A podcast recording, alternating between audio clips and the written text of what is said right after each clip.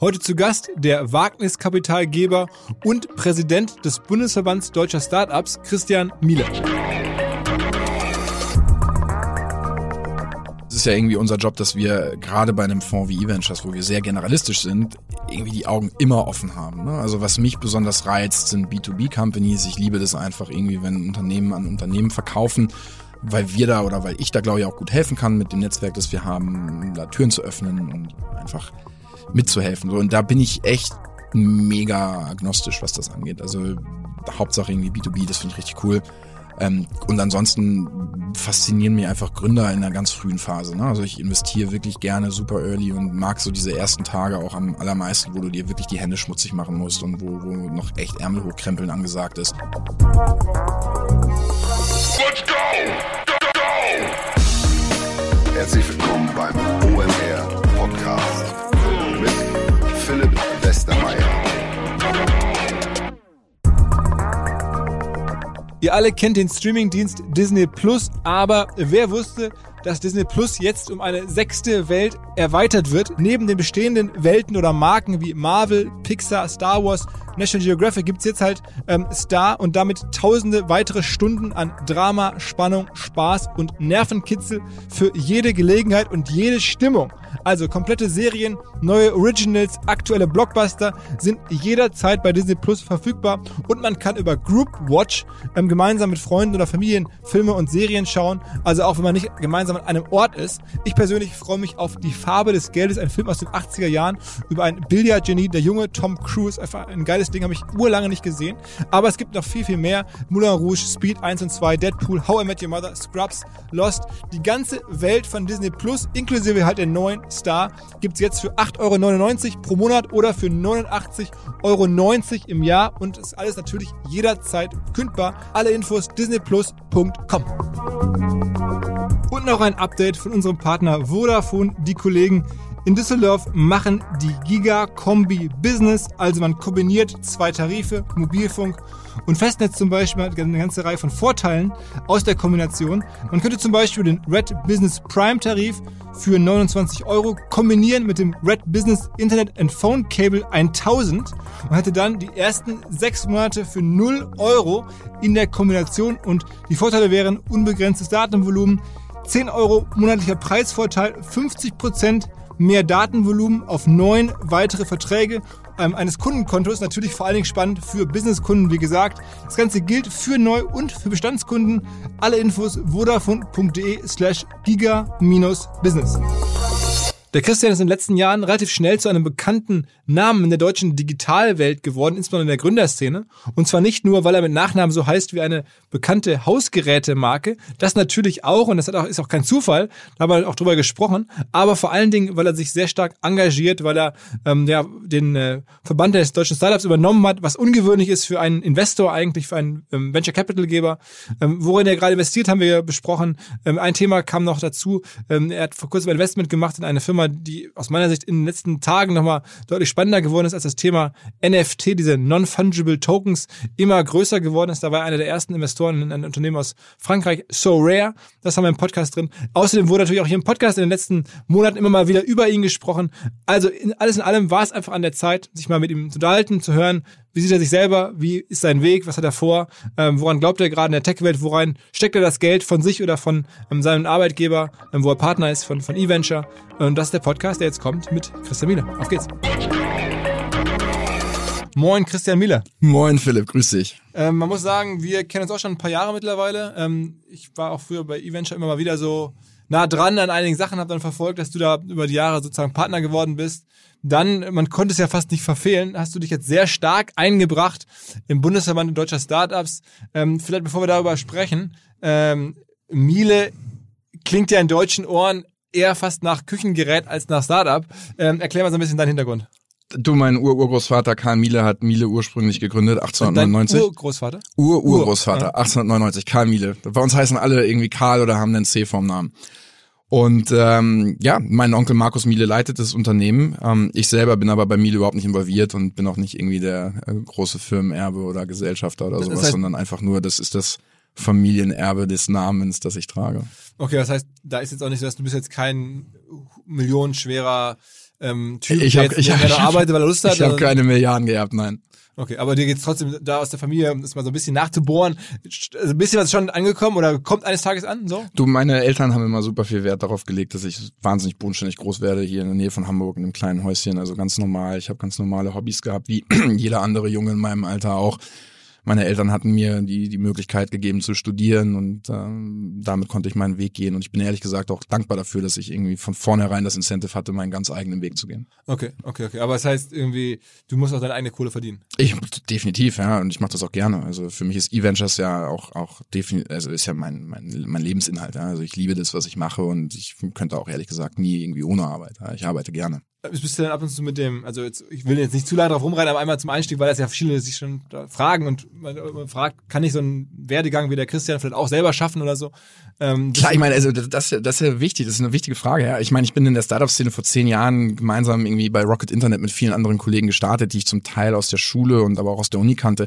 Das war völlig scheißegal, wie du irgendwie welcher Nachname da war. Ne? Am Ende haben wir alle gearbeitet, haben uns alle angestrengt und haben alle versucht, da Lösungen zu erarbeiten für Probleme, die uns im Weg lagen. So und das war den Leuten egal, ob ich dann Milo oder Müller heiße. Ja. Okay, okay, aber du bist mit dem, mit dem, deinem Onkel ab und zu so in Touch oder Doch, so? ja klar. Ich verstehe mich super mit Markus. Wir schreiben uns WhatsApps, wir telefonieren ab und zu. Wir haben uns auch letztes Jahr gesehen. Also es ist alles völlig entspannt und freundschaftlich auch zwischen uns. Ich meine, Miele ist ja jetzt so ein schon, schon ein Milliardenkonzern. Ne? Wie viel Umsatz machen die ungefähr? Vier Milliarden ungefähr. Umsatz und auch sehr profitabel? Naja, also ich bin wie gesagt nicht nah genug am Kerngeschäft dran und das Familienunternehmen veröffentlicht dahingehend auch keine Ah, ah, Zahlen, okay, aber okay. Ähm, Aber kann man davon ausgehen, dass da schon Ich meine, Miele ist ein drin 100 Jahre altes Ja. Unternehmen, also ich glaube, wären die jetzt irgendwie 100 Jahre mit Verlusten unterwegs gewesen, dann hätte das nicht so lange gehalten. Und das gehört dann sozusagen dem, dem Stamm deines Onkels sozusagen. Genau. Beziehungsweise da sind viele un unterschiedliche Parteien involviert. Es gehört ja zwei Familien, der Familie Mi- Miele und der Familie Zinkern. Ähm, Miele gehört 51 Prozent und Zinkern gehört 49 Prozent und das ist die Struktur des Unternehmens. Okay, okay.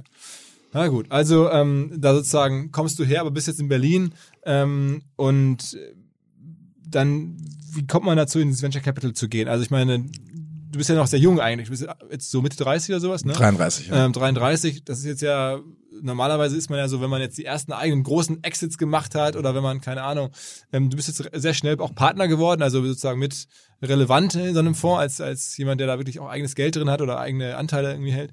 Ähm, wie ähm, ist das gekommen? Du, also wie eben schon kurz gesagt, ich habe irgendwie nach meinem Studium relativ schnell, aber mehr wie die Jungfrau zum Kind meinen Weg in die Startup-Szene gefunden und bin bei Olli Samba damals im, äh, bei, bei Rocket Internet in zwei Projekte reingestolpert. Ja, das kann man wirklich so sagen. Das erste war West Wing in München und das andere war Pay11 in Berlin und irgendwie habe ich dann auf einmal in der Startup-Szene gearbeitet mit Anfang 20 und wusste nicht genau, was das alles bedeutet und musste da alles auch irgendwie from scratch lernen, aber irgendwie hat es dann dazu geführt, dass ich dann selber gegründet habe und dass ich ein paar Startups von innen gesehen habe und konnte mir mein Netzwerk aufbauen in Berlin, genauso zu der gleichen Zeit, wie du das auch alles gemacht hast, ja. Und da war die Branche einfach noch viel, viel kleiner. So, da kannte sich jeder und man hat füreinander gearbeitet und miteinander gearbeitet und ähm, das hat dann irgendwie mit, dann dazu geführt, dass ich E-Ventures kennengelernt habe und äh, damals war es der Christian Leibold und der Andreas Haug und der Jonathan Becker, die hier in Hamburg jemanden gesucht haben. Das war ja noch, als E-Ventures seinen äh, Stammsitz in Deutschland in, in Hamburg hatte. Und ähm, ich glaube, meine, meine Erfahrung damals aus unterschiedlichen Startups und unterschiedlichen Phasen, die ich von innen gesehen habe, hat E-Ventures gefallen, weil die jemanden gesucht haben, der so ein bisschen operational Experience mitgebracht hat und einfach wusste, wie sich ein Gründer fühlt in gewissen Phasen, gerade da, wo wir investieren, in Seed- und Early-Stage-Runden. Und ähm, das war dann so der Door-Opener. Und dann bin ich damals als Vice President bei eVentures eingestiegen, 2015, und habe dann ähm, ja jetzt in den letzten fünfeinhalb Jahren mich dann zum Partner entwickelt und habe auch vor, bei eVentures zu bleiben. Und das ist mein Zuhause und ich liebe es, mit den Kollegen zu arbeiten und bin da sehr, sehr happy. Okay. Ähm, sag mal so ein paar äh, Firmen, die ihr im Portfolio habt. Erzähl mal so ein bisschen, was da gerade so an größeren Firmen, wo ihr investiert habt. Also ich glaube, die, die äh, vielleicht deine Zuhörerinnen und Zuhörer kennen könnten, sind äh, bekannte Firmen wie Groupon oder auch Sonos, diese Lautsprechersysteme. Ähm, wir hatten jetzt gerade große Exits in den letzten zwölf Monaten. Wir haben beispielsweise Segment an Twilio verkauft äh, für 3,2 Milliarden Euro. Wir haben Farfetch an die Börse gebracht für ungefähr 8 Milliarden Euro. The Real Real, ein, so, ein- so ein Secondhand muss Luxury. man sich das vorstellen? Habt ihr dann jeweils so noch zwei, drei oder acht, neun Prozent an der Firma jeweils? Unterschiedlich. Also Aber so in der Größenordnung In der Größenordnung. Ja, also von, von irgendwie zwei Prozent bis zehn Prozent ist dann da alles dabei. Mhm. Ähm, Aktuell haben wir 150 Firmen im Portfolio um, und über die letzten 20 Jahre, in denen es E-Ventures schon gibt, sind da viele Börsengänge und viele M&A-Transaktionen dabei gewesen. Das sind dann aber auch schon zum Teil Deals gewesen vor meiner Zeit. Also Groupon kennt jeder von uns, ja, aber äh, da waren wir schon ausinvestiert, als ich zu E-Ventures gekommen bin. Bevor wir jetzt gleich immer ein paar Firmen natürlich äh, zurechtgelegt, auf die ich dich gerne ansprechen wollte, weil ich die spannend finde. Ähm, lass uns nochmal über diese ungewöhnliche Situation sprechen, dass du ja als jemand, der sozusagen jetzt die Kapitalgeber ist, ähm, gleichzeitig bist du auch halt, habe ich gesagt, Präsident des Bundesverbands deutscher Startups. Das wird ja in der Szene ab und zu auch mal hinterfragt, warum das so ist, sagen wir mal so. Warum ist denn das so? Du, ganz einfach. Also damals, als der Startup-Verband sich in so einer Neuordnung befunden hat, bin ich angesprochen worden von meinem Vorgänger Florian Nöll. Ich hatte schon länger davor auch mit dem Startup-Verband immer wieder gearbeitet und äh, auch mal als Beirat da ausgeholfen und dann vor allem auch so ein bisschen ähm, als Mediator gewirkt in, in, in einer Situation, die nicht so ganz einfach war, da vor, vor ein, zwei Jahren. Und ähm, die hatten dann die, die Meinung, dass es, dass es gut zu mir passen könnte und dass ich wahrscheinlich die Geschicke von so einem Verband gut führen könnte. Und ähm, ich habe sowohl als Business Angel wie auch als Gründer als auch als VC gearbeitet und kann wahrscheinlich relativ breit darüber ähm, nachdenken und, und äh, meine Erfahrungen irgendwie auch weitergeben in, in, in die, all diesen unterschiedlichen Bereichen in der Startup-Szene. Und das war am Ende der ausschlaggebende Grund dafür, dass ja, dass man mich gefragt hat. Aber das ist ja ein Ehrenamt, ne? Du machst jetzt ja, ja, voll. Also ich, ich habe es auch wahnsinnig unterschätzt. Am Anfang dachte ich, ich mache das mal so fünf Stunden die Woche vielleicht, ne? und das ist aber schon mehr Arbeit. Ähm, aber ja, ich verdiene da kein Geld mit. Also es ist ein reines Ehrenamt. Und man macht es am Ende auch, um eine gewisse Öffentlichkeit für den Fonds herzustellen, damit man sozusagen von, von Gründern gesehen wird, von Gründern auch angesprochen wird als Geldgeber. Das ist ja das, man nennt das irgendwie Dealflow. Ist das so das, das Kalkül, sowas zu machen? Also ich glaube, das hat unterschiedliche Ebenen. Also ähm, was damals, als ich das angetreten habe, ähm, mit meinem Partner besprochen wurde, war eher, dass wir unbedingt aufpassen müssen, dass wir keine Interessenkonflikte erzeugen, weil das immer ein Geschmäckle hätte, wenn ich jetzt anfange, also lass uns gerne die Corona Matching Facility da als Beispiel nehmen. Ja, also es ist, ähm, es, es war uns wichtig, dass wir gerade nicht irgendwie äh, davon bevorteilt werden, weil dieser Interessenkonflikt da so äh, immens gewesen wäre, dass wir uns das einfach nicht geben wollten. Womit du recht hast, ist, dass bestimmt meine Sichtbarkeit im Ökosystem damit gesteigert wurde und ich, ich hatte auch die große Ehre, irgendwie spannende Leute kennenzulernen jetzt über das Jahr und glaube, das ist auch am Ende für, für wahrscheinlich die Brand von eVentures, vermutlich auch für meine eigene Brand und, und damit auch vielleicht für unseren Dealflow und unsere Gründerinnen und Gründer cool ist, dass wir irgendwie nochmal neue Leute kennenlernen und, und Intros machen können und man weiß, wer wir sind. Auch aber für die, die Geldgeber in den Fonds, dass die sagen, okay, Mensch, das ist ein toller Fonds. Außerdem einer der Partner in dem Fonds ist gleichzeitig auch noch wirklich tief in der Szene drin. Der ist sogar Präsident des Verbandes und sowas. Das ist ja alles. Du, ich, also ich, ich denke ganz viel darüber nach, wie differenzierst du dich eigentlich als Investor? Ja, also ich, es gibt so viel Geld mittlerweile da draußen. Also als wir angefangen haben, alle vor zehn Jahren, war die Szene eine andere. Da war Geld irgendwie knapp. Heute ist Geld überall. So, und dann gibt's ein schönes Zitat von dem Sam Altman, dem Gründer und CEO von, von Y Combinator, der gesagt hat, äh, so Geld wird eine Commodity und Advice wird auch zu einer Commodity. Das, was aber immer unique bleibt, ist eigentlich dein Netzwerk und die Intros, die du machen kannst. Und ich glaube da sehr dran. Ne? Also ich bin davon überzeugt, dass wir in ein Zeitalter kommen, wo Kapital eigentlich zu Genüge vorhanden ist und dann geht's am Ende darum, wie kannst du eigentlich wirklich deinen Gründerinnen und Gründern helfen? Ich habe dann irgendwie über die letzten Jahre immer wieder die großen, erfolgreichen Gründer gefragt, so, hey, was waren eigentlich so die besten Dinge, die ein VC für dich gemacht hat? Und unter den Top 3 und meistens sogar auf der Top 1 war immer Intros. Richtig gute Intros. Sei es zu einem Follow-on-Investor, sei das zu einem strategischen Partner, sei das zu irgendeinem wichtigen Hire. So, dann habe ich irgendwann einfach mal überlegt, so wie kann ich mich denn gegen alle anderen äh, Kolleginnen und Kollegen differenzieren? Wir sagen immer, wir sind Frenemies, ne? Also sowohl irgendwie, alle sind Freunde untereinander und dann aber gleichzeitig konkurrierst du ja auch bei den Deals. Und meine Antwort darauf ist, wenn ich mich differenzieren möchte, gibt es unterschiedliche Wege, das zu tun. Ein Blog schreiben ist es bei mir nicht, kann ich besonders gut schreiben und äh, habe auch nicht die Geduld, dann irgendwie lange was runter zu äh, äh, äh, schreiben. Und das kann irgendwie auch jeder machen. Sondern habe ich nach was gesucht, das mir die Möglichkeit gibt, irgendwie unique auch meine, meine eigene Positionierung vorzunehmen. Und da hat dann sicherlich irgendwie der Startup-Verband eine sehr synergetische, äh, einen sehr synergetischen Einfluss auf das, was ich in meinem Daily Business mache. Ne? Also ich denke da dann natürlich schon darüber nach. Es ist, wie gesagt, ein Ehrenamt, kriegt da kein Geld für, dafür, dass aber dann irgendwie unser Netzwerk sich dadurch erweitert und äh, der Zugang zu, zu verschiedenen Personen einfacher wird. Das ist im Prinzip meine Bezahlung, wenn du so willst. Und das hilft. Ich meine, du hast aber auch jetzt sehr viel Gegenwind bekommen, auch nicht zuletzt auch hier im Podcast von äh, Kollege Schmidt, hier dem Stammgast Sven, ne? Äh, der da einige Sachen anders gesehen hat, insbesondere, das hast du gerade auch schon angesprochen, diese Matching Facilities, also da ging es ja darum, ob, ähm, sag mal, ganz große Frage ist ja, sollten eigentlich jetzt auch Startups gerettet werden äh, in der Corona-Krise so und da ist ja so ganz vereinfacht gesagt die These vom Sven eigentlich nicht. Ähm, entweder werden die gerettet quasi von Investoren, äh, die das cool finden, was die machen und dann da rein investieren, oder es macht keinen Sinn, dass der Staat die rettet, weil dann ähm, macht es einfach trotz allem Schmerz, jetzt Steuergelder dann hinter Firmen herzuschmeißen, an die noch nicht mal ein Investor glaubt. Ähm, warum sollten wir das tun? So, das ist ja dessen These. So, und jetzt habt ihr gesagt, nein, wir wollen doch Geld in diese Startup-Szene rein investieren. Das ist uns, das ist wichtig. Ähm, warum siehst du das so? Du hast ja gerade auch gesagt, es ist sehr viel Geld da. Also das heißt, an Investoren kann es ja eigentlich nicht mangeln. Absolut. Also ich meine, du musst auch natürlich unterscheiden, dass ähm, du da oder ich da zwei unterschiedliche Hüte aufhabe. Ne? Das ist einmal meine Funktion als Verbandsfunktionär und das ist dann sicherlich auch meine private Meinung zu so etwas. Ne? Und wenn du jetzt einen äh, ordoliberalen, ordnungspolitischen Blick auf so ein Thema wirst, dann kannst du sagen, ähm, der Einfluss des Staates sollte minimal gehalten werden, weil der Markt effizient genug ist, um dann die guten Firmen auch tatsächlich mit Kapital auszustatten. Jetzt kann man sich aber sicherlich darüber streiten und ich glaube, da haben Sven und ich dann einfach eine unterschiedliche Meinung.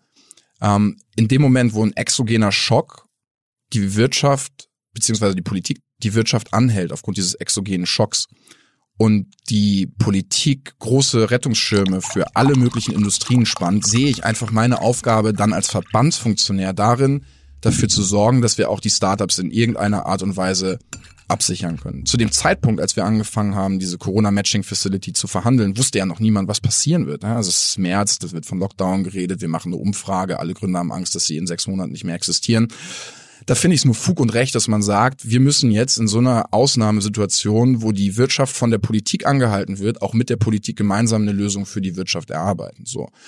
Und ähm, was man ja durchaus auch fairerweise sagen muss, ist, dass das ein Prozess gewesen ist, diesen Rettungsschirm zu designen. Und da hat Sven im Übrigen in meinen Augen auch immer recht gehabt, wenn er sagt, es darf auf gar keinen Fall dazu führen, dass Steuergelder in schlechte und tote Pferde investiert werden wir waren ja dann, dann der Meinung, dass so ein Matching insofern smart ist, weil der private Investor durchaus ja auch noch eigenes Geld mitnehmen muss und anzeigen muss, an welches Unternehmen glaubt er im Zweifelsfall noch und wo kann er dann am Ende rein investieren. Ist das perfekt? Ich glaube nicht, ja. Ähm, aber ist es das einzige Instrument, das relativ schnell und naja, unbürokratisch dabei helfen kann, Kapital in die Startup-Szene reinzubekommen?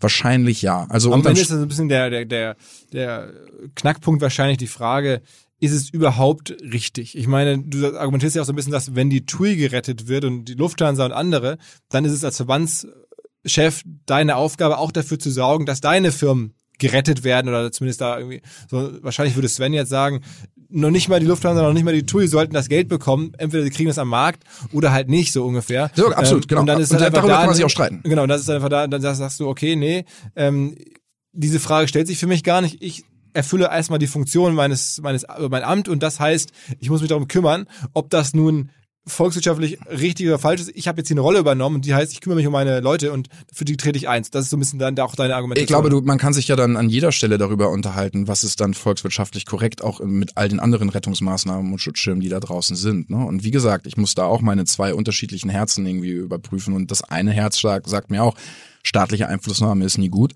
Das andere Herz sagt mir aber, wenn wir in so einer Ausnahmesituation sind, in der wir uns jetzt gerade befinden und die Wirtschaft angehalten wird und letztendlich die Politik entscheidet, dass die Menschen zu Hause bleiben sollen, dass Geschäfte schließen müssen und, und, und, und, und, dann halte ich es durchaus auch für richtig und über diese Meinung können wir Abende, Wochen, Monate streiten, dass man dann irgendwie auch versuchen muss, da zu helfen. Und da sehe ich dann und da kämpfe ich dann eben auch für die Startup-Szene, meine Rolle durchaus schon da drin, dass ich auch versuche, für die Startup-Szene was zu machen. Mhm. So und äh, ich glaube, da war schon viel Gegenwind. Also ich meine nicht nur von Sven, es gab ja generell auch eine große Diskussion. Hast du sozusagen, war das für dich überraschend, dass du auf einmal so im Zentrum stehst, dann auch mit einem prominenteren Namen? War das für dich so, hättest du im Nachhinein gesagt, okay, Mist, hätte ich das mal lieber nicht gemacht? Nee, gar nicht. Also ich glaube, es gab schon den einen oder anderen Moment, wo ich so dieser neuen Situation ausgesetzt war, dass auf einmal irgendwie, keine Ahnung, das Manager-Magazin hat ja irgendwie so einen Artikel da geschrieben und in dem Podcast wurde darüber geredet, was wir da machen und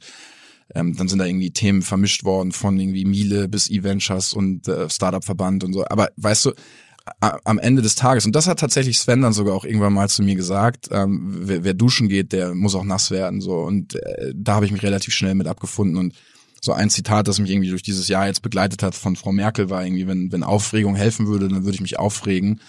Ähm, am Ende des Tages ging es uns darum, dass wir da Lösungen erarbeiten. Darauf haben wir uns konzentriert und äh, die paar Tage diesmal irgendwie sich komisch angefühlt hat, dass man auf einmal vielleicht auch für seine äh, Handlung in der Öffentlichkeit steht, ja, das muss ich halt irgendwie dann runterschlucken. Das bringt ja nichts.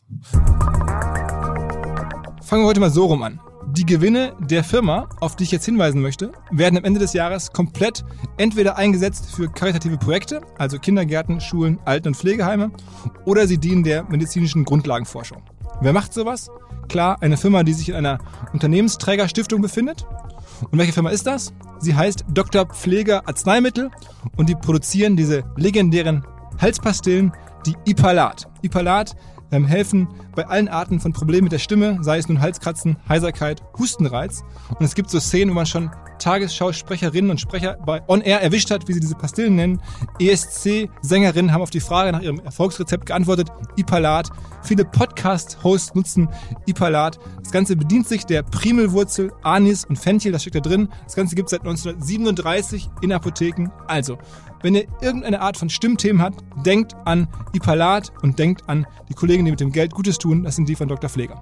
Und übrigens, Dr. Pfleger Arzneimittel ist jetzt auch Teil des exklusiven Kreises an Partnerfirmen, die wir OMR Family Member nennen. Ich meine, gerade im Manager-Magazin, das ist ja auch so eine also ich schätze es sehr, ich lese es regelmäßig, aber ähm, die haben ja ähm, auch eine Leserschaft im Mittelstand und so, ne, da wo wahrscheinlich viele in, auch in Ostwestfalen ab und zu mal dazugreifen. Das war für dich nicht sehr vorteilhaft. Da war so ein Foto, glaube ich, von dir, wo du auch sehr ja, in so einer, so einer Lachsituation, das war so, man denkt, okay, das ist jetzt schon so ein bisschen dargestellt. Ähm, das ist nicht unbedingt macht dich nicht gerade glücklich so. Hat, das hat wahrscheinlich auch dein, dein, dein Onkel gesehen, nehme ich mal an. Hat er dich dann gemeldet? Mensch, total, Christian, was ist da los oder so? Nee, ich habe ihm proaktiv geschickt und habe ihm gesagt, du hier, guck mal, also ist irgendwie doof, ne? Und dann meinte er aber selber auch so, du entspann dich, alles gut. Also das war, das hat jetzt irgendwie nicht äh, zu, zu Aber du hast auch richtig gekotzt wahrscheinlich zu Hause. Als ich das äh, das erste Mal gesehen habe, dachte ich so, what the fuck? Ja, also ich vor allem, weil ich auch mit dem Manager-Magazin sogar gesprochen habe und und und versucht habe, denen die Geschichte zu erklären, und dann merkst du auf einmal, dass es ja völlig egal ist, was ich denke. So, das der Spin der Story ist eine andere, so ist ein anderer und da, da, das war denen dann völlig egal. Ne? Aber du, äh, äh nochmal, es, es, ist, es gehört wahrscheinlich dazu. Ich habe mich entschieden, äh, dieses Ehrenamt auszufüllen. Ich habe mir vorgenommen, es gut zu machen und ich glaube, dass eine gewisse Öffentlichkeitsarbeit dann halt auch damit einhergeht, dass Leute dich kritisieren, das ist ja auch okay. Ja, also es ist ja auch okay, dass Sven Schmidt mich kritisiert und es ist auch okay, wenn das Manager-Magazin das kritisiert. Das ist, das gehört dazu. Ja, wie, wie viel Geld fließt denn jetzt am Ende eigentlich? Aus der Corona Matching Facility? Ja, ja. Ah, das ist ein zwei Milliarden Programm. Ich weiß nicht, wie viel jetzt schlussendlich geflossen ist. Also die letzten Zahlen, die ich kannte, waren schon signifikant, ehrlich gesagt. Und wie viel fließt davon jetzt in, das war auch ein bisschen der Vorwurf, ähm, in Startups, wo du oder eVenture Finger drin hat? Null. Null. Null. Das heißt, du kannst wirklich auch sagen, ich habe nicht ein einziges, oder, nee, ich habe also ich habe ich habe null Euro von diesen staatlichen Hilfen in irgendeinem von unseren Portfoliounternehmen drin. Null sondern ganz im Gegenteil. Also das ist ja ein Statement, was du auch nach, durchaus nach außen tragen müsstest, eigentlich nach dem Motto, guck mal. Ja, aber warum? Also warum? Also ich meine, das ist doch völlig egal. Das, das, das ist ja nicht Teil meines Jobs. Ja, also ich, ich mache das in einem Ehrenamt. Ich möchte irgendwie für die Startup-Szene was, was reißen.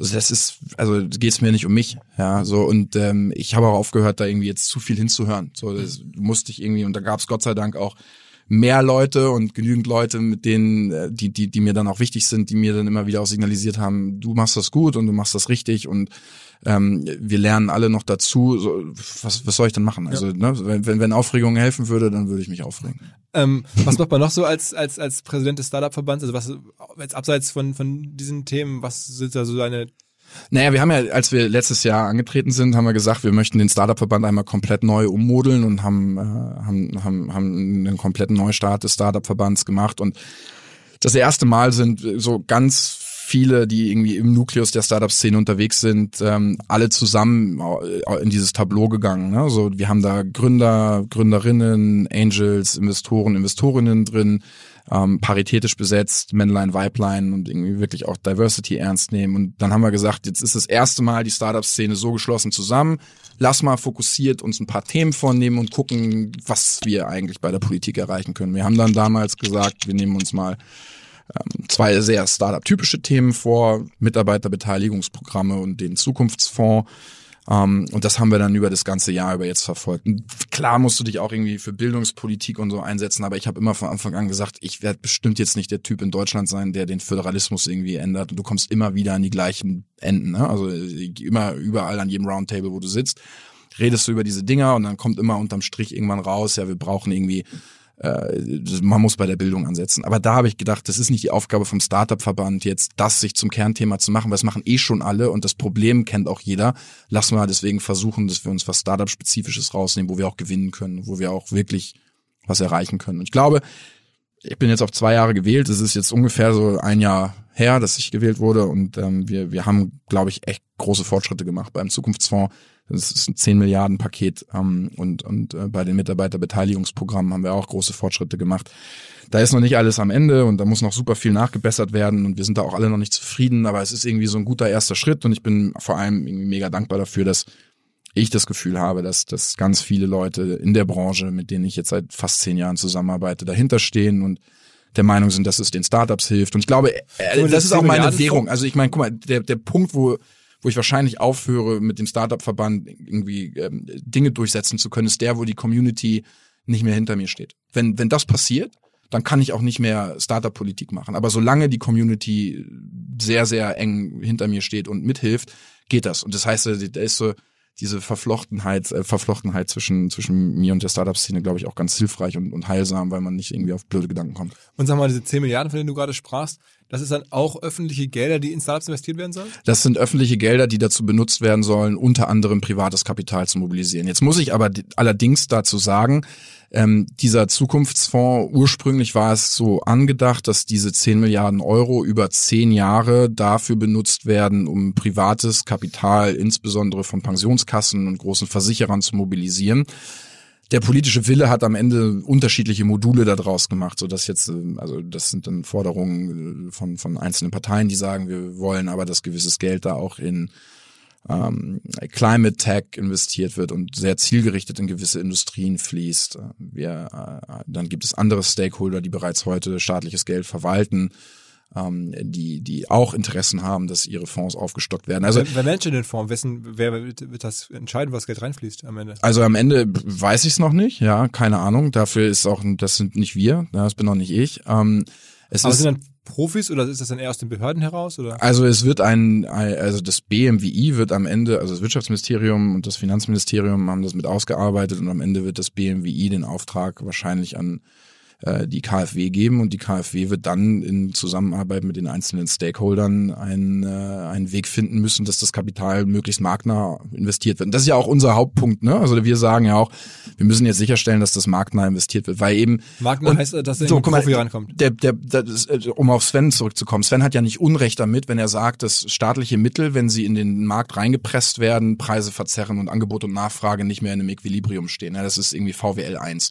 Da hat er ja recht mit. So, ähm, deswegen muss man immer gucken, wie man marktnah ausgestaltet und deswegen ist es auch jetzt noch unsere Aufgabe, dass wir da möglichst am Ball bleiben. Es ist, aber muss ich auch ganz offen sagen, auch nicht immer einfach. Ne? So, es gibt unterschiedliche Interessengruppen und wenn man dann auf einmal so da mittendrin steckt, dann merkst du ja auch, okay, der will das und der will das und äh, das geht nicht ohne den und das, das, das so.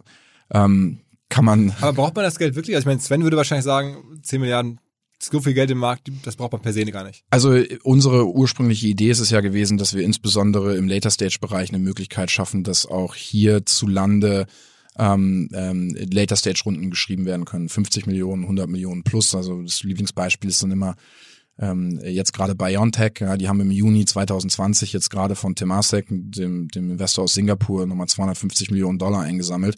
Und by the way, ich finde, Temasek ist ein großartiger Investor, also ich bin gar nicht gegen die, ne? aber ich bin durchaus der Meinung, wieso hatten irgendwie dann äh, kein deutscher oder wieso hat kein europäischer VC überhaupt mitbieten können. So, und da ist der Markt einfach noch nicht weit genug. Und wenn man sich mal anguckt, und da kann man sich dann auch wieder drüber streiten, ähm, wie ist denn das Valley entstanden? Auch da sind es ursprünglich staatliche Gelder gewesen, die angefangen haben, diesen Markt anzufüttern. Wenn du dir den europäischen Markt anguckst, auch in den allerbesten Funds, 99 Prozent der Deals ist ja irgendwo Geld vom European Investment Fund. In Frankreich BPI, in Deutschland die KfW. Also es ist ja überall schon diese staatliche Einflussnahme da und das Mandat von dem European Investment Fund, das steht immer auf Seite eins deren Memorandums, ähm, ist es ja, dass sie diesen Markt anschieben und sich dann über die Zeit wieder zurückziehen. Und das ist ein sehr erprobtes und probates Mittel, gerade dann, wenn ähm, letztendlich Ungleichheiten da sind. Man muss schon fairerweise sagen, dass Europa, was die Investitions ähm, äh, Landschaft angeht, dahingehend den Vereinigten Staaten und den Asiaten hinterherhinken. Und da gibt's überall auch staatliche Einflussnahme. Deswegen kannst du dich dann fragen,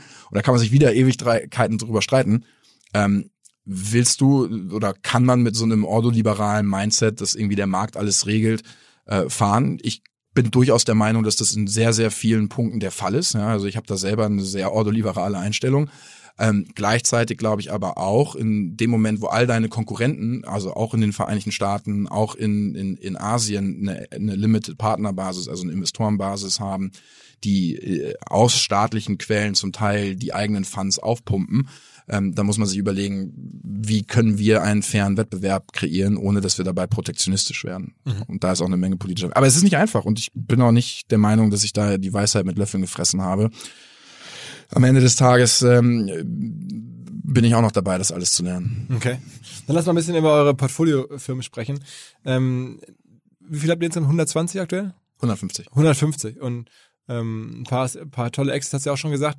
Jetzt so die, die nächsten die jetzt für mich erstmal rausgestochen sind, wo ich dachte, ich hau dich mal drauf an, ist erstmal ähm, So Rare, eine Firma, ähm, ich war mir gar nicht sicher, wie man es ausspricht. So Rare, mein Kollege Roland hat einen Artikel darüber geschrieben, äh, letzte Woche, glaube ich. Das, erklär mal, was sie machen. Also Rare ist, ich aus, sage mal, ich sage mal so ein bisschen so, ähm, äh, schnippisch, dass das das digitale Panini-Album ist. Also das ist eine Pariser Firma. Ähm, de facto ist es ein äh, ein Hybrid aus einem ähm, Fußballmanager-Spiel und aber auch einem ähm, Sammlerspiel. Und äh, das Innovative an Sorare ist, dass die Company auf der ähm, Blockchain läuft, auf der Ethereum Blockchain. Und das allererste Mal ähm, in der Geschichte der Menschheit hast du die Möglichkeit, digitale Güter knapp zu machen, indem du nämlich diese Güter auf der Blockchain issuest. So und ähm, diese Kombination aus, ich habe Sammlerkarten im Fußballbereich und ich kann die einsetzen, um genauso wie bei allen anderen Fantasy-Football-Spielen meine Mannschaft aufzustellen und dann am Spieltag Punkte zu sammeln, das ist neu. Und der Fantasy-Football-Markt ist irgendwie 20 Milliarden groß. Wenn du dir dann irgendwie den Sammlermarkt für Baseballkarten und andere ähm, Gegenstände anguckst, ist nochmal mindestens genauso groß und noch viel größer. Und das habt ihr ja im Übrigen in eurem Artikel auch sehr gut äh, beschrieben. Also kann ich durchaus kreuz, äh, kreuzreferenzieren. Mhm. Ähm, deswegen ist es eine spannende Opportunity. Ja, um, ähm, und ähm, das ist das erste Startup, das wirklich im Fußballbereich sowas angegangen ist. Es gab in den USA schon CryptoKitties, das kennt der ein oder andere, wo Union Square Ventures und Albert Wenger, den du glaube ich auch schon mal hier mhm. hattest, investiert hat. Und äh, die haben auch ein, ein NBA-Game äh, gebaut, wo du aber noch anders als bei Sorare diese Spielerkarten nicht unbedingt so einsetzen kannst. Naja, und uns hat es einfach super gut gefallen, dass du hier einen, einen Querschnitt hast aus einem Fantasy-Football-Game mit einem Sammlerstück, wo du eine gewisse Utility hast, sorry für diese ganzen Fachbegriffe, aber wo du diese Karte dann halt auch einsetzen kannst, um mit dieser Karte, die du gekauft hast, zu spielen, Punkte aber zu erwerben. Aber die kannst du nur, mit der Karte kannst du innerhalb von deren Spielen spielen oder auch nochmal in externen Spielen? Nee, aktuell in dem Fantasy-Football-Game, aber sicher die Vision von Sorare ist natürlich, dass man noch weitergeht und äh, weiterentwickeln kann. Reden wir über das nächste Ding. Ähm, GoPuff ist auch gerade in aller Munde, weil es in Berlin diese Gorillas-Unternehmung äh, gibt und in der Startup-Szene auch darüber hinaus reden jetzt ganz viele ja ohnehin über äh, Essensdelivery und die machen es jetzt nochmal ganz anders, sozusagen in Hotspot, äh, in, in, in, in großen Städten, dass sie wirklich innerhalb von 15 Minuten Essen bringen ganz neues Modell und diese Gorillas vor kurzem auch eine große Runde gemacht. Aber die Mutter, also das, was die alle jetzt klonen oder worauf die alle schauen, ist das Original, ist, ist GoPuff. Und da seid ihr investiert. Ähm, seit wann und wie kam es dazu? Was, was siehst du da? Ja, also wir sind seit 2015 in, in GoPuff investiert gewesen. Wir haben da die Series B ähm, ähm, geführt. Ähm, mein Partner Jet Fine aus dem US-Team ist seitdem mit der Company dann auch in, im Arbeitsmodus gewesen. Ähm, und ursprünglich, als wir investiert haben, war, war GoPuff in den ganzen kleinen Studentenstädten und, und so Tier-2-Cities.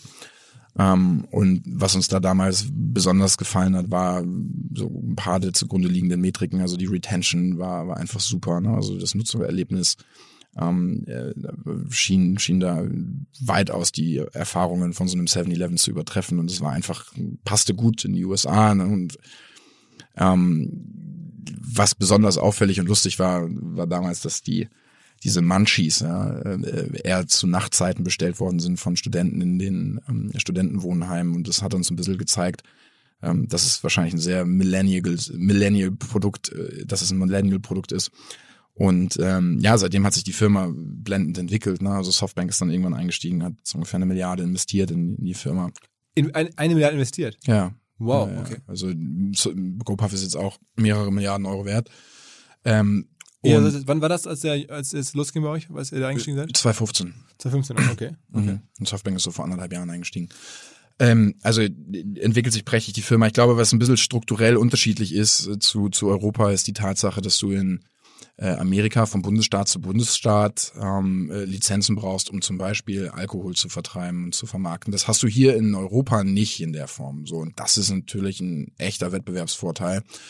Und ähm, ich bin sehr gespannt, was hier sich im europäischen Markt jetzt jetzt tun Das wird. heißt, die haben auch eine Lizenz gehabt, um Alkohol zu verkaufen. Ja, ja, von Bundesstaat zu Bundesstaat. ne? Und da musst du zum Teil dann irgendwie neun oder sogar zwölf Monate drauf warten, bis du die bekommst und die kostet auch Geld und es ist nicht so ganz einfach. Also es ist ein kleiner Mode, also ein Wettbewerbsvorteil gewesen. Und du hast höhere äh, Eintrittsbarrieren für, für das Modell und ähm, äh, äh, Delivery von, von Bier und, und, und, und ähm, Alkohol spielt schon eine Rolle bei dem Modell. Ne? So, und ähm, da bin ich gespannt, wie sich das hier in, in Europa zeigt, zumal viele von den Playern hier in Europa auch in den großen Städten starten ähm, und nicht in den, in den Tier 2 Cities, wie das ScoPuff gemacht hat. Und wenn du dir so die durchschnittliche Reisegeschwindigkeit in europäischen Großstädten ist irgendwie 7 kmh, du stehst eigentlich immer nur im Stau. Ne? Und ähm, ich habe noch nicht so die Fantasie dafür, wie du jetzt in Städten wie London oder Berlin oder Paris, wo du eigentlich überall Spätis und 7-Elevens hast, ähm, und eine sehr gute Penetration vorliegt, ähm, wie es irgendwie eine, eine, sinnvolle Infrastruktur geben kann, so dass du innerhalb kürzester Zeit ähm, deine deine deine Deliveries machen kannst und äh, so dein Kundenversprechen auch wirklich jedes Mal erfüllst. Deswegen habt ihr in den USA auch bewusst die kleinen Städte genommen, weil das da nicht so gut abgedeckt ist und Mittlerweile sind wir, sind wir sind wir natürlich auch in den großen Städten, ne? aber ähm, ähm, so als wir damals investiert haben, waren das irgendwie so zehn Städte oder so und das waren alles so Tier 2 Cities, jetzt sind wir in mehreren hundert Städten. Das heißt, aus, aus der Erfahrung heraus hättest du gesagt, wenn du es jetzt hättest gründen müssen in Deutschland, hättest du wahrscheinlich auch in kleineren Städten angefangen. Das ist jetzt mal eine Hypothese, die man in den Raum stellen kann, dass du in Städten, wo du weniger Späti oder 7-Eleven Penetration hast und weniger aggressiven Stadtverkehr, dass du dich da schneller von A nach B bewegen kannst. Ne?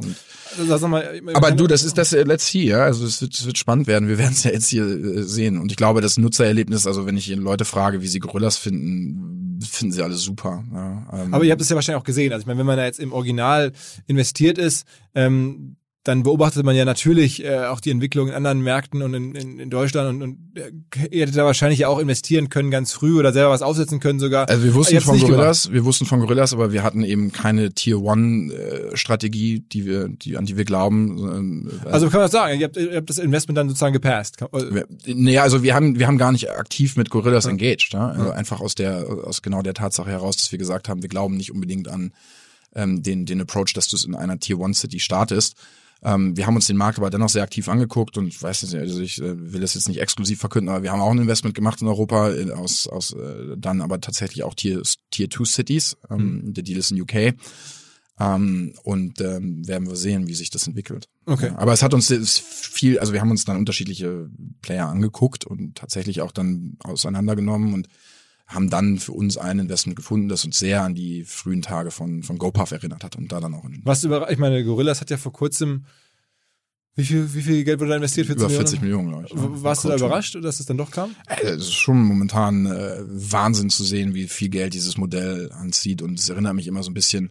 Also ich, bin wirklich gespannt. Ja? Also ich kann mir schon vorstellen, dass es ein Blutbad geben wird, weil am Ende sind diese äh, Services nicht so 100% differenziert voneinander. Ne? Und ähm, Die treten alle gegeneinander an, es gibt jetzt ganz so, viele. und dann kann das am Ende so, so, so ein Kleinkrieg werden, wie das damals bei Movinga und Move24 der Fall war. Und wenn das jetzt irgendwie so ein ganz oder bei den Rollern, ne, bei, bei oder bei den Rollern. Also äh, das ist schon, das wird spannend. Ne? Und es, es sind aber durchaus immer noch mal so ein paar unterschiedliche Ansätze. Ne? Also lieferst du mit dem Auto, lieferst du mit dem Fahrrad, wie lieferst du, wenn du weißt, dass doch Alkohol eine gewisse ähm, äh, Relevanz für das Modell hat. Wie kannst du sicherstellen, wenn irgendwie so und so viele Flaschen bestellt werden, dass der, äh, dass der Lieferservice das entsprechend auch in einen Rucksack reinpacken kann, ohne dass der zu schwer wird und der Stadtverkehr und und und und und.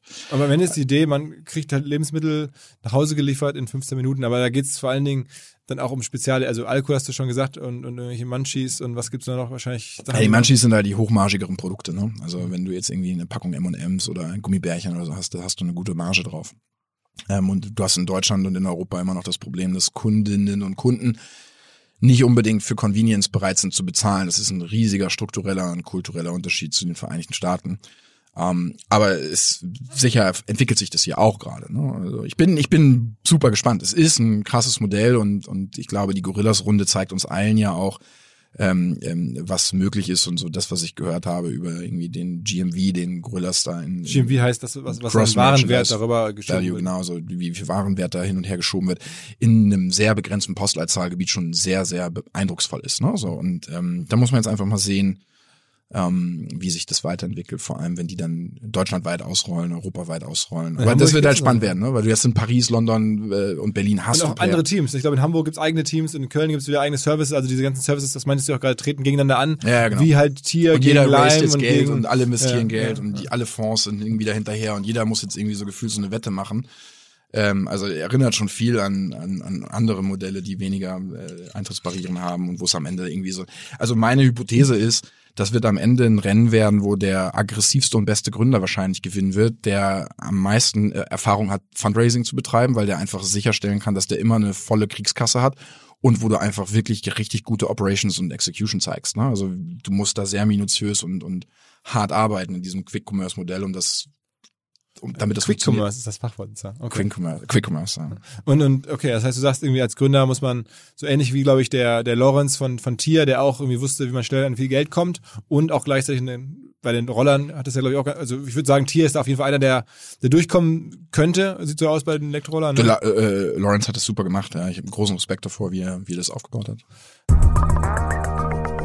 Hinweis auf eine befreundete Agentur mit einem sehr einprägsamen Namen, und zwar House of Yas. Yas mit Y. Das ist eine Firma aus Köln. Dort arbeiten 35 Leute und die bauen Content-Welten für Unternehmen wie ImmoScout24, wie die Bundeszentrale für gesundheitliche Aufklärung, wie Funke Medien, wie Fraport. Also es geht immer darum, sowohl On-Page als auch Social Media digitale Inhaltewelten zu erschaffen. Und dafür werden jetzt weitere Kolleginnen und Kollegen gesucht. Und das ist mein Aufruf. Schaut euch an, was bei House of Yas an Stellen aktuell offen ist. Es geht von den Bereichen Account Management, Consulting bis zu Performance Marketing extrem viel frei. Alle Infos unter houseofyas.de. Ich glaube, ein sehr sympathischer Haufen, sehr pragmatisch, sehr hemsärmlich unterwegs. Einfach mal reinschauen. Okay, dann nächste Company, ähm, die ich auch spannend finde, habe ich ja schon im Podcast häufiger mal drüber erzählt. Ähm, auch im Audiobereich am Ende tätig, allerdings nicht mit Podcasts, sondern mit Hörbüchern, ähm, so verkürzten, vor allen Dingen ähm, zu- zusammengefassten Büchern als Hörbuch häufig zusammengefasst. Äh, Blinkist heißt die Firma. Und da habe ich jetzt wirklich Gerüchte gehört, die bewegen sich so langsam sogar schon Richtung Unicorn. Ähm, ist das äh, real? Also Blinkist entwickelt sich super, dass die jetzt eine Unicorn-Bewertung haben, das stimmt nicht, ja. Also, Auch nicht in Aussicht. Ich gehe davon aus, dass Blinkist ein Unicorn sein wird, aber so die, die, die, die, die Firma entwickelt sich prächtig. Das sind, glaube ich, auch irgendwie, äh, wird niemand überraschen. Es ist so das Produkt bei uns im Portfolio, das wirklich auch die meisten jetzt kennen, wenn du in Berlin oder Hamburg irgendwie so rumläufst und sagst, worin habt ihr investiert? Und dann sagst du Blinkist. Also die, die meisten kennen das irgendwie, ne? Und das ist eine sehr treue, Die gibt's ja schon seit sechs, sieben Jahren mittlerweile. ja, noch mehr, ne? ja, die Firma ist jetzt, ich weiß gar nicht, wann genau die gegründet worden sind, aber ähm, wir haben 2015 in, in Blinkist investiert und äh, sind super happy mit, äh, mit, mit, mit Blinkist und mit Holger und Niklas zusammenzuarbeiten. Das ist auch großartig. Mein Kollege Jonathan ist auf dem Board, ah, das ist nicht mein Deal. Wie, wie groß ist das Unternehmen von Mitarbeitern? Ungefähr größer? Arbeiten jetzt schon so 400, 500? Nein, so viele sind das nicht. Also müsste ich jetzt bei LinkedIn nachgucken, um die genaue Zahl zu Ah, wissen. Das wäre jetzt unprofessionell, wenn ich irgendwie so äh, Okay. was raten würde, aber ähm, entwickelt sich wirklich gut. Ja. Okay, okay. Und sag mal, ähm, äh, anderes Thema nochmal, ich bekomme jetzt überall mit, dass ganz viele, waren auch hier schon einige ähm, Finanzierer oder Investoren im, im Podcast, dass die jetzt so gerade auch so Life Science sich anschauen, ähm, Biotech-Sachen und sowas. Ist sowas für euch ein Thema oder für dich nicht? Also wir machen kein Life Science, wir machen kein Biotech. Finde ich aber super spannend. Ne? Also ähm, ich glaube, so derjenige, der es in Deutschland momentan am, am coolsten macht, ist der Christian Angermeier. Ja, mhm. Christian ist da ähm, ja irgendwie gefühlt jede Woche mit einem IPO unterwegs momentan und ich stelle mir schon auch die Frage, ob wir wir vielleicht genauer hinschauen sollten. Also wenn ich mir angucke, dass der ein oder andere traditionelle Tech-Investor jetzt auch in Biotech-Companies und Life Science-Deals investiert, dann müssen wir uns auch die Frage stellen, verpassen wir da was? Ne? Oder gibt es irgendwie echte Gründe dafür, warum wir sowas nicht könnten? Oder ist es am Ende genau das Gleiche, wie wir es auch bei Tech-Companies machen? Wir investieren da in die besten Gründerteams und egal was die machen, am Ende willst du halt einfach nur dabei sein und gucken, dass du die auf ihrem Weg begleitest. Äh, aber let's see, also ist natürlich nochmal eine ganz andere Nummer und ähm, ich, ich aber nichts für euch, wo ihr jetzt aktuell draufschaut oder sowas. Nee, aber ich finde es irgendwie schon spannend zu sehen, dass viele von irgendwie den VC-Kollegen ähm, ja durchaus jetzt schon mal angefangen haben, in ähm, so Medical Cannabis Companies ja, zu investieren. Ja. So und wenn jetzt kann man ja irgendwie lange darüber reden, ist die Sanity Group irgendwie von Finn Hensel eine Internet Company, ist das eine Direct to Consumer Company, ist das eine Life Science MedTech Company? Also ich glaube, da sind die Grenzen so ein bisschen ähm, die, die gehen ineinander über und ich glaube genau das ist irgendwie auch der der der der Punkt, auf den man sich konzentrieren kann und soll. Und ähm, ich also meine steile Hypothese wäre jetzt mal, ähm, dass, dass äh, alle Investoren sich früher oder später für alle möglichen Märkte öffnen werden, wenn dort gute Returns zu erwirtschaften sind. Am Ende ist es ja der Job von einem VC, dass man versucht, in die Dinge zu investieren, die besonders hohe Returns bringen können. Und, und du bist jetzt nicht nur hier zu Gast, sondern du bist auch ins Podcast-Game eingestiegen vor, vor einer Weile. Erzähl mal davon. Ja, also ich bin ja, das, ich frage mich ja die ganze Zeit, ist das hier eigentlich ein Konkurrenzprodukt? Ja? nein, nein, nein, also du bist ja mein großes Vorbild, was Podcasten angeht. Also wenn ich irgendwann mal so viele äh, Zuhörerinnen und Zuhörer habe wie du, dann kann ich mich auch endlich zur Ruhe setzen. ähm, nee, also ich mache äh, seit seit äh, ungefähr einem Jahr jetzt einmal im Monat äh, mit Media Pioneer gemeinsam ein Tech Briefing, wo ich einfach also mit Gaber Steingart. Ja, also, beziehungsweise mit Daniel Fiene. Also Daniel Fiene ist mhm. der Host und ähm, äh, Michael Brücker, der Chefredakteur von, von, von Steingart, ähm, ist so ein bisschen der, der irgendwie äh, inhaltlich drauf guckt. Und klar, ich kenne Gabor, ja, aber ähm, der, der Podcast ist ein Podcast, wo wir über Tech-Themen reden, wo wir Politiker reinholen, wo wir Gründer reinholen, Gründerinnen reinholen oder einfach versuchen. Und deswegen finde ich es auch so super cool, diese Partnerschaft da. Äh, Haben die dich angesprochen oder hast du da aktiv gesagt, Mensch, war aber Bock auf sowas? Nee, ich bin angesprochen worden. Okay. Ja. Ähm, so, und ähm, ich, ich fand das super, weil die, die Zielgruppe von Gabor Steingart eine ist, die in meinen Augen von der Startup-Szene noch zu wenig versteht. Mhm. Und die Möglichkeit, in auch diese Zielgruppe hineinzugehen und ähm, mit Politikern und auch Mittelständlern und also eben halt all den Leuten, die jetzt nicht Gründerszene lesen oder den OMR-Podcast hören, da auch so diesen Mentalitätswandel anzuregen, ich glaube, das ist schon, das ist schon sehr, sehr äh, sinnvoll. Und wir haben immer gesagt, also ich kriege irgendwie auch kein Geld dafür, dass ich das bei Steingart mache, sondern es ist auch wieder ehrenamtlich, wenn du so willst. Aber ich habe halt irgendwie die, die Möglichkeit, in eine, eine sehr, sehr attraktive, für uns wichtige Zielgruppe reinzugehen ähm, so ein bisschen die Old Economy und, und, und die Politik. Und ich glaube, das ist es absolut wert, ne? So, weil wir müssen, ich sage auch immer, dass diese Arbeit beim Startup-Verband, wenn du mich fragst, sind irgendwie 20 oder 30 Prozent sind so diese Rahmenbedingungen verändern. Es ist ja nicht so, dass die Rahmenbedingungen in Deutschland scheiße sind. Wir haben ja tolle Startups. Ich glaube, es sind 70 bis 80 Prozent Mentalität und ich muss dir jetzt nicht erzählen, warum Startups irgendwie cool sind und warum das wichtig ist, dass wir auch den, den Standort fördern ähm, aber es gibt halt eben noch ein paar Leute, die vielleicht so im, im, im Alter von, von unseren Eltern sind, die musst du halt da doch mal mitnehmen. Und ähm, die sind im Zweifelsfall bei Gabor Steingart irgendwie im Newsletter angemeldet und äh, die kriege ich dann irgendwie in mein Tech-Briefing da rein konvertiert. Und Jetzt äh, gehst du durch die Welt, nehme ich mal an, als Profi-Investor äh, und hast immer die Augen offen, logischerweise. Ähm, wenn du jetzt auf Media Pioneers, also die Firma dahinter schaust, da ist jetzt der Axel Springer auch mit äh, investiert, der Gabor Steingart hat es ja gegründet ähm, und haben wir da auch viele Leute angestellt. Das ist in der Medienszene natürlich ein großes Thema. Ich schaue da aus der Ferne drauf. Ich bin auch neugierig, was das sich da entwickelt. Ähm, wie ist dein Blick? Hältst du es für realistisch, dass das ein größeres Unternehmen wird? Ich meine, die wollen ja, ja, ja ich meine, also, ich meine, man muss ja, muss ja mal dazu sagen, dass ähm, wir mit E-Ventures ja bei Axios in in USA investiert sind, ne? Und ähm, dadurch diese Modelle ähm, Axios ist auch ein Nachrichtenportal ähm, ja, Portal mit Newslettern und so weiter. Genau. Also und ähm, wenn jetzt nur mal irgendwie so Axios und und und Blinkist angeguckt, natürlich funktionieren solche Consumer Subscription Modelle gut, ne? Also wo du, wo du eine monatliche Membership bezahlst und zumindest das, was ich jetzt irgendwie von ähm, ähm, von von Media Pioneer wahrnehme, glaube ich auch, wenn die versuchen sich so in dieser Dachregion zu positionieren und ihr Positioning und ihre Brand irgendwie gut aufbauen, dann kann ich mir durchaus vorstellen, dass das ein hochprofitables Unternehmen wird. Weiß nicht, wie groß die werden, weiß nicht, ob die ihr Positioning irgendwie dann langfristig. Aber für Eventure weiß nichts. Nee, nein, nein. Also das ist, äh, ich glaube, wenn wenn ich in äh, äh, äh eine eine Media Company investieren ähm, müsste, wäre es Axios gewesen, oder ist es Axios gewesen, das war auch nicht ich, sondern meine Partner in den USA und wir wären da jetzt einfach conflicted. Ja, also ich mhm. glaube, ich könnte jetzt nicht in, in Media Pioneer investieren. Okay. Ob es jetzt irgendwie ähm, ein total unattraktiver Investment Case ist oder ein attraktiver Investment Case, wage ich überhaupt nicht zu beurteilen. Vor kurzem war der ähm, Sebastian Pollock hier, den du ja auch gut kennst, und der hat irgendwie ein sehr imposantes Negativportfolio, also Firmen, ähm, in die er hätte investieren können, es aber dann nicht getan hat und die dann teilweise krass geworden sind. Also da Instagram war da glaube ich dabei, Pinterest war dabei, wo er mal irgendwie Kontakte hatte irgendwie und dann sogar eine Chance hatte da zu reden und vielleicht Geld zu investieren, Anteile zu bekommen. Äh, hast du auch solche äh, Negativ-Portfolio-Sachen? Ich glaube, das Witzige ist, dass Polly ja zu der Zeit, als er die Deals gesehen hat, tatsächlich sogar bei E-Ventures war. Da saß er ja, ja, im, genau. im Valley bei uns im Office. Ähm, Polly äh, war ja früher mal bei uns. Ja. Ähm, erzähl, ja. Und ähm, also das, das Negativportfolio und das Antiportfolio von eVentures ist ähm, tatsächlich ne, Instagram, Snapchat, ähm, Palantir, so viele von WhatsApp haben wir verloren.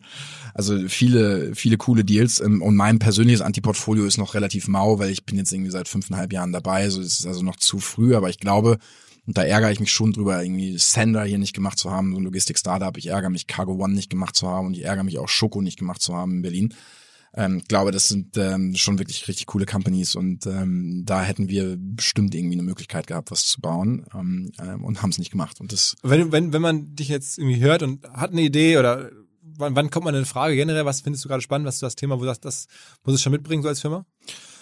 Also ich glaube, es ist ja irgendwie unser Job, dass wir gerade bei einem Fonds wie eVentures, wo wir sehr generalistisch sind, irgendwie die Augen immer offen haben. Ne? Also was mich besonders reizt, sind B2B-Companies. Ich liebe das einfach irgendwie, wenn Unternehmen an Unternehmen verkaufen, weil wir da oder weil ich da, glaube ich, auch gut helfen kann mit dem Netzwerk, das wir haben, um da Türen zu öffnen und einfach mitzuhelfen. So, und da bin ich echt mega agnostisch, was das angeht. Also Hauptsache irgendwie B2B, das finde ich richtig cool.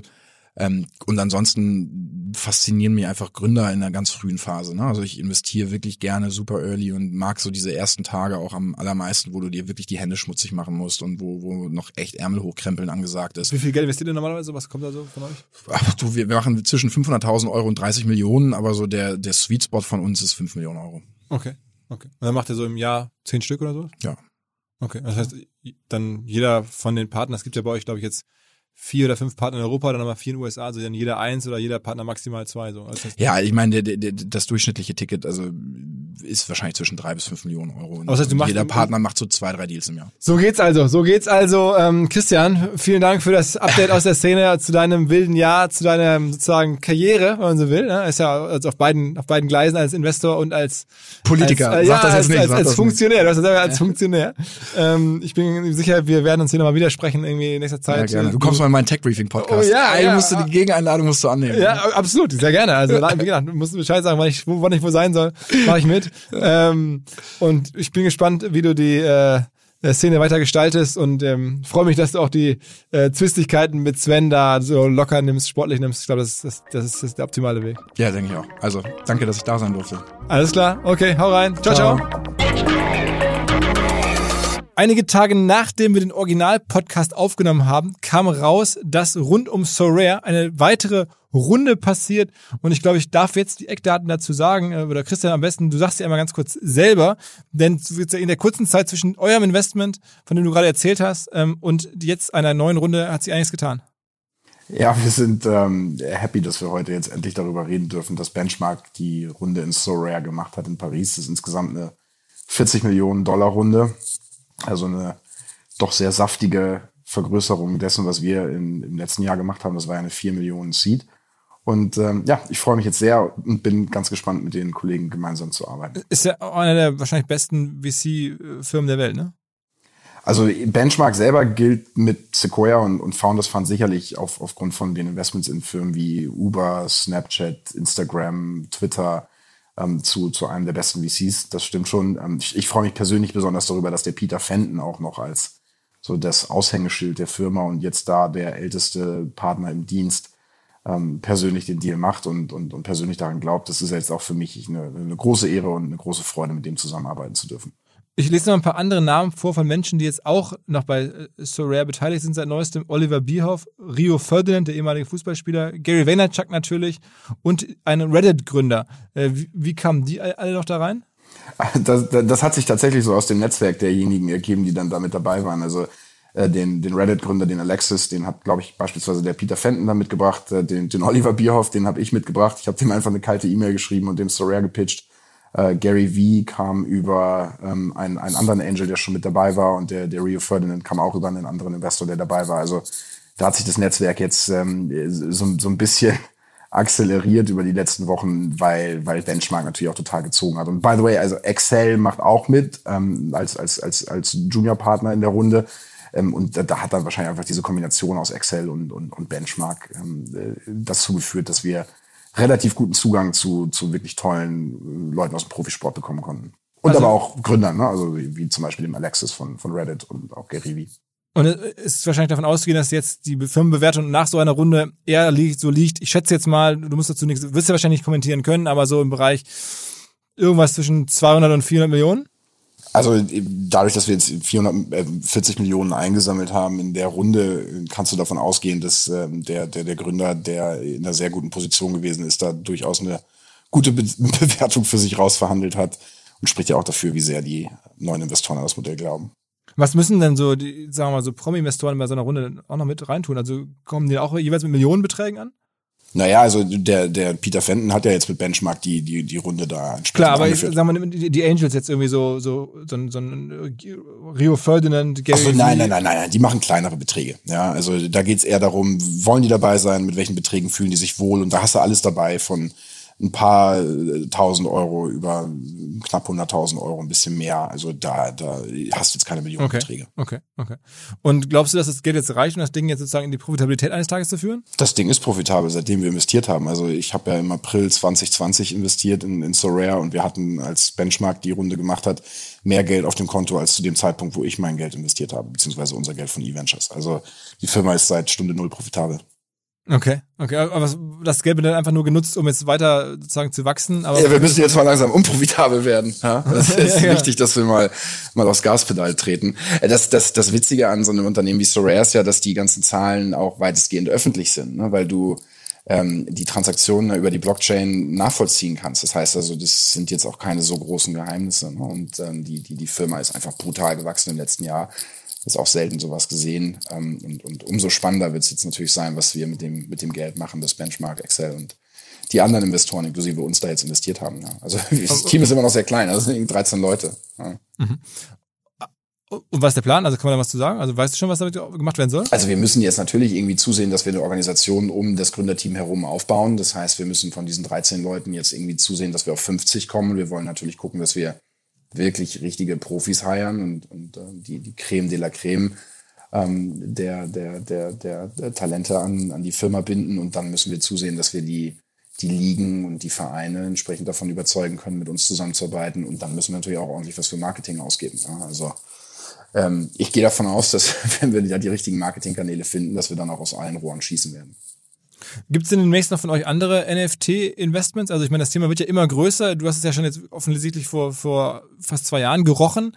Ähm, jetzt höre ich von, es gibt Super Rare, also nicht nur So Rare, sondern auch Super Rare, eine, eine, eine, so eine Art Auktionshaus, um es mal so zu beschreiben, aber auch wieder für Kunst auf NFT-Bar. Es gibt irgendwie alle Arten von, von Soundfiles, es gibt Videoclips, äh, äh was, was, also kommt da noch mehr oder glaubst du an weitere Investments in dem, in Ja, schon. Also das, das Spannende an So Rare ist die Tatsache, dass du mit so einer, ähm, mit so einer Karte ja wirklich auch etwas anstellen kannst. Ne? Also diese Karten in einem wöchentlichen Tournament an den Spieltagen einzusetzen und Punkte damit zu sammeln und dann entsprechend auch Punkte zu gewinnen. Ähm, das ist eine Neuheit und wenn wir diese Utility, die so eine Karte hat, auf andere Geschäftsmodelle und andere Bereiche des, des Lebens übertragen, dann kann ich mir schon sehr gut vorstellen, dass es auch weitere spannende Projekte geben wird. Ob das jetzt im Bereich der Kunst, in, in anderen Sportarten oder in, in, Games der Fall sein wird, das kann ich dir jetzt noch nicht sagen. Ähm, aber auch wir verfolgen natürlich das, was bei, irgendwie bei Super Rare passiert oder auch bei MD, äh, NBA Top Shots. Die haben jetzt auch gerade eine 200 Millionen Plus Runde geraced auf irgendwie einer 2 Milliarden Bewertung irgendwie erst vor ein paar Tagen. Ähm, also da passiert jetzt einiges. Ja. Ähm, ist es ein Wettbewerb von euch, würdest du sagen? Ähm, nee, weil ähm, du wirklich über NBA und, und, und den Fußballsport derart in deinem eigenen Vertical drin hängst und, und dann das Geschäftsmodell doch auch noch mal ein bisschen anders ist. Also bei NBA Top Shots zum Beispiel, da sammelst du eher so Filmsequenzen von irgendwie coolen Körben, die geworfen worden sind von, von, von Michael Jordan oder Shaq oder was auch immer. Ne? Aber die kannst du dann zum Beispiel auch nicht einsetzen, wie du jetzt so eine Sorare-Karte einsetzen kannst.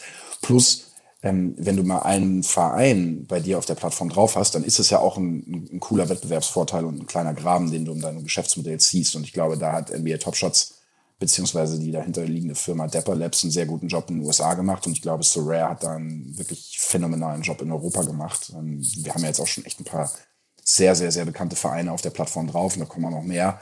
Also ich glaube, ähm, bis die sich mal in die Quere kommen, da wird noch eine Menge Wasser die Elbe runterlaufen.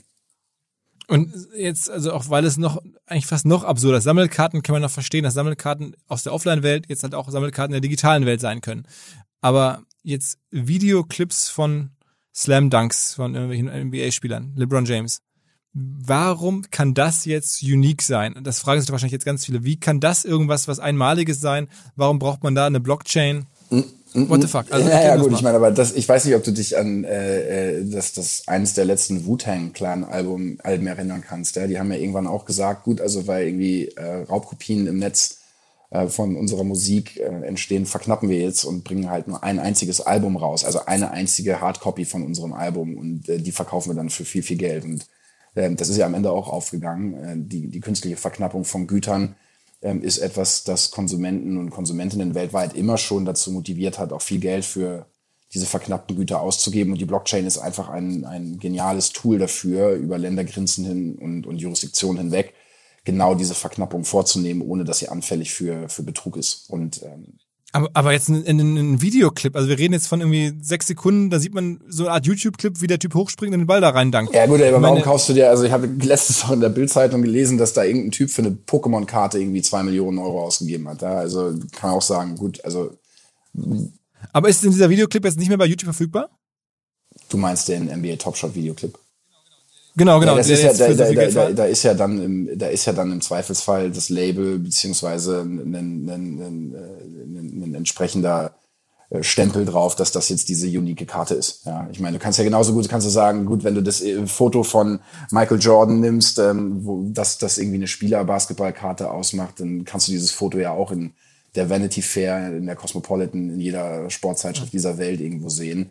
Ähm, aber der, der Sammlerwert ergibt sich dann ja eben genau auch aus dieser Komposition. Ich bin dennoch aber natürlich der Meinung, dass So Rare einen strukturellen Vorteil hat, weil es eben ähm, äh, eine, eine Utility bei diesen Karten gibt. Ne? Du kannst ja auch sagen, warum sind Panini-Karten bei, bei Sammlern so beliebt? Ja. So, ich finde jetzt irgendwie, dass so eine So Rare digitale Karte noch mal sinnvoller ist als eine Panini-Karte, weil mit der Sorare-Karte kannst du was machen. Ja? Das kannst du bei der Panini-Karte außer tauschen, sammeln, einkleben und rausreißen nicht unbedingt. Okay, also ich habe verstanden. Am Ende ist der Clip auch nur ein Foto ähm, und das Ganze ist halt einfach eine andere Art der Sammelkarte, genau wie bei euch. Ähm, Glückwunsch zur, zur krassen Runde. Vielleicht ist es wirklich ein, ein Stück Zukunft und oder sehr wahrscheinlich wird es dazu werden. Ähm, und ja, du hast es früh gerochen. Vielen Dank. Alles klar. So, ciao Christian. Ciao Philipp. Ciao, ciao. Zum Hinweis noch ganz kurz in eigener Sache. Wir haben den OMR Podcast gelauncht und nicht den, den ihr gerade gehört habt, logischerweise, das wäre euch wahrscheinlich aufgefallen, sondern den OMR Podcast in Englisch. Den gibt es seit einigen Jahren und immer wenn ich Gespräche auf Englisch geführt habe, dann werden die da gesammelt und es gibt auch einige, die habe ich geführt extra für diese englischsprachige Variante. Aber seit neuestem macht das jetzt auch mein Kollege Scott Peterson, unser Quoten-Ami hier im OMR-Team in Hamburg ursprünglich aus Minnesota. Sehr, sehr cooler Typ und der führt echt tolle Gespräche. Zuletzt war zu Gast der Gründer von So Rare. Diese Firma ist einer der Marktführer in diesem ganz neuen Bereich NFT, also so Collectibles im digitalen Bereich. Da hat gerade ähm, eVenture groß investiert extrem spannendes Thema, so eine Art Bitcoin-Blockchain-Entwicklung, wo halt Sachen gesammelt werden. Das gibt es auch für Kunst. Wie gesagt, So Rare ist für Sportkarten, die werden ja auch gesammelt in der echten Welt, die werden jetzt auch in der digitalen Welt gesammelt. Da passiert ganz viel Neues und der Scott hat ähm, da mit dem Nicholas Julian gesprochen, dem Gründer. Ähm, wenn man Sport mag, wenn man sich vor allen Dingen für digitale Innovation interessiert, dann muss man das hören. Insofern geht dahin, wo es den OMR-Podcast auch auf Englisch gibt. Das ist ganz einfach, den gibt es überall, wo es Podcasts gibt. Dieser Podcast wird produziert von Podstars bei OMR.